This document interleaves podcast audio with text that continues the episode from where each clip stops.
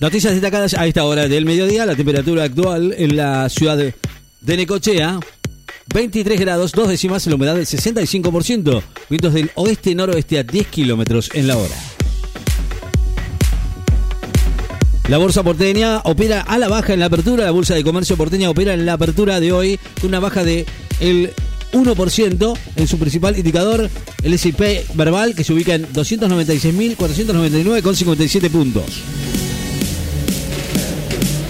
Abusos en el ejército rechazaron la excarcelación del jefe del regimiento y declara hoy el juez federal de Gualeguaychú, Hernán Biri, rechazó el pedido de excarcelación y hoy le va a tomar una nueva declaración indagatoria al jefe de regimiento de caballería de exploración 12 en esa ciudad entrerriana.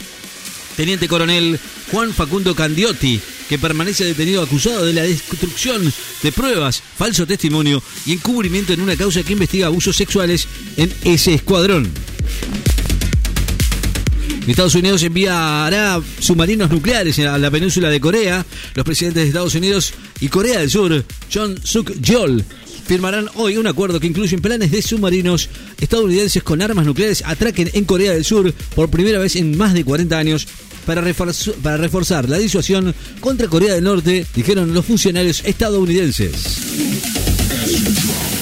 Estados Unidos y Filipinas concluyeron sus mayores maniobras conjuntas en el mar de la China Meridional. Tropas de Estados Unidos y Filipinas culminaron hoy las maniobras militares conjuntas más grandes de su historia en el mar de la China Meridional que China reclama como propio en medio de crecientes tensiones en esa región asiática del Pacífico.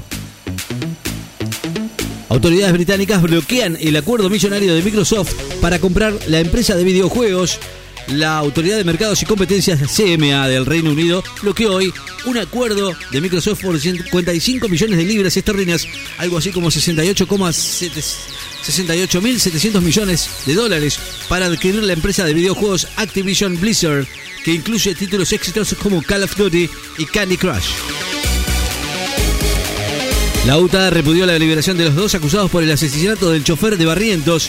La UTA la Unión de Transportes de Automotor repudió hoy la liberación de los dos jóvenes acusados por el crimen de colectivero Daniel Barrientos y la responsabilizó a la fiscal que investiga el caso Gastón Duplá de no pedir la prisión preventiva para los dos sospechosos. La llegada de Mauricio Pochettino como entrenador del Chelsea está casi concretada. Mauricio Pochettino como nuevo entrenador del Chelsea va a formar en cuestión de horas ya que las conversaciones están muy avanzadas. Incluso hubo acuerdo económico y en cuestiones relativas al plantel para la temporada 2023-24 de la Premier League, según lo señaló hoy la prensa británica. Un hombre fue detenido acusado de abusar de su hijastra en Mar de Plata. Un hombre de 40 años fue detenido en la vía pública en el barrio Echepare de Mar de Plata, acusado de abusar sexualmente de su hijastra menor de edad, según informaron las fuentes policiales.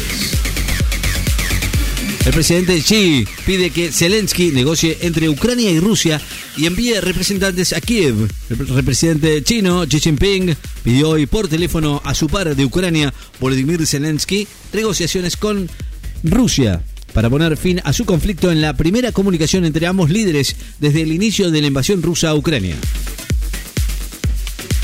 El matador, Mario Kempes, no quiere que Messi regrese al Barcelona. El ex eh, futbolista Mario Alberto Kempes, campeón del mundo en el año 1978, consideró hoy que no sería saludable que Leo Messi regrese a Barcelona y añadió que le gustaría que siga en el PSG francés para que pueda llegar más tranquilo al Mundial 2026.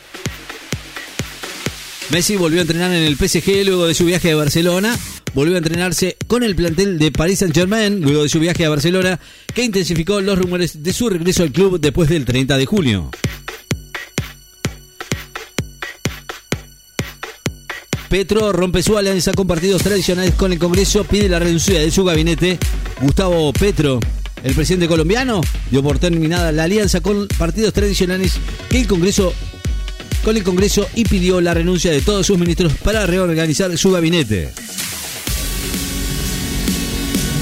La actriz estadounidense Meryl Streep ganó el premio Princesa de Asturias de las Artes Mary Streep, considerada por el público y la crítica como una de las mejores actrices de la historia de Hollywood, fue galardonada con el premio Princesa de Asturias de las Artes 2023 en España por dignificar el arte de la interpretación y conseguir que la ética y la coherencia trascienda a través de su trabajo según el fallo del jurado dado a conocer hoy. Cristina Kirchner va a brindar mañana una charla magistral en el Teatro Argentino de La Plata. Cristina Fernández de Kirchner va a dar mañana desde las 6 de la tarde una charla magistral en el marco del lanzamiento de la Escuela Justicialista Néstor Kirchner en el Teatro Argentino de La Plata. La provincia de Buenos Aires será sede de la primera Copa del Mundo de Polo en Arena. La localidad de Capilla del Señor, en el municipio de Exaltación de la Cruz, será la anfitriona de la primera Copa del Mundo de Polo en Arena, ya que allí funciona la única cancha profesional del país con características necesarias para este evento internacional. Salen a la subasta más de 1.500 objetos personales de Freddie Mercury. La casa de subastas Sotheby's Sotheby's podrá pondrá a la venta más de 1.500 lotes que integran la extensa colección personal del cantante de Queen, Freddie Mercury, entre los que hay desde piezas de arte japoneses, pinturas y joyas, hasta manuscritos de canciones, cartas autografiadas y trajes.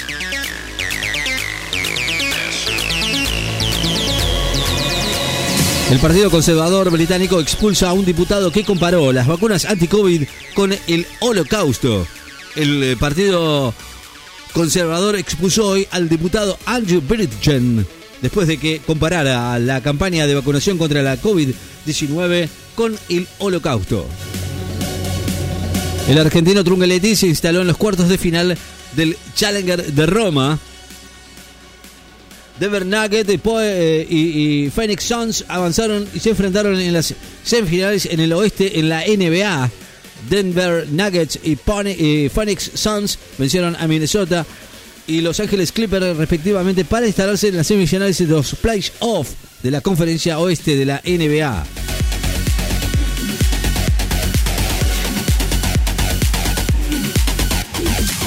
La ATE va a realizar hoy una jornada nacional de lucha por un aumento salarial. Los trabajadores de ATE realizarán hoy una jornada nacional de lucha para exigir un aumento salarial que supere los guarismos inflacionarios y rechazar el acuerdo a la baja del 5,5% de la semana anterior, según firmó la Unión del Personal Civil de la Nación, afirmó el titular del gremio Hugo Godoy.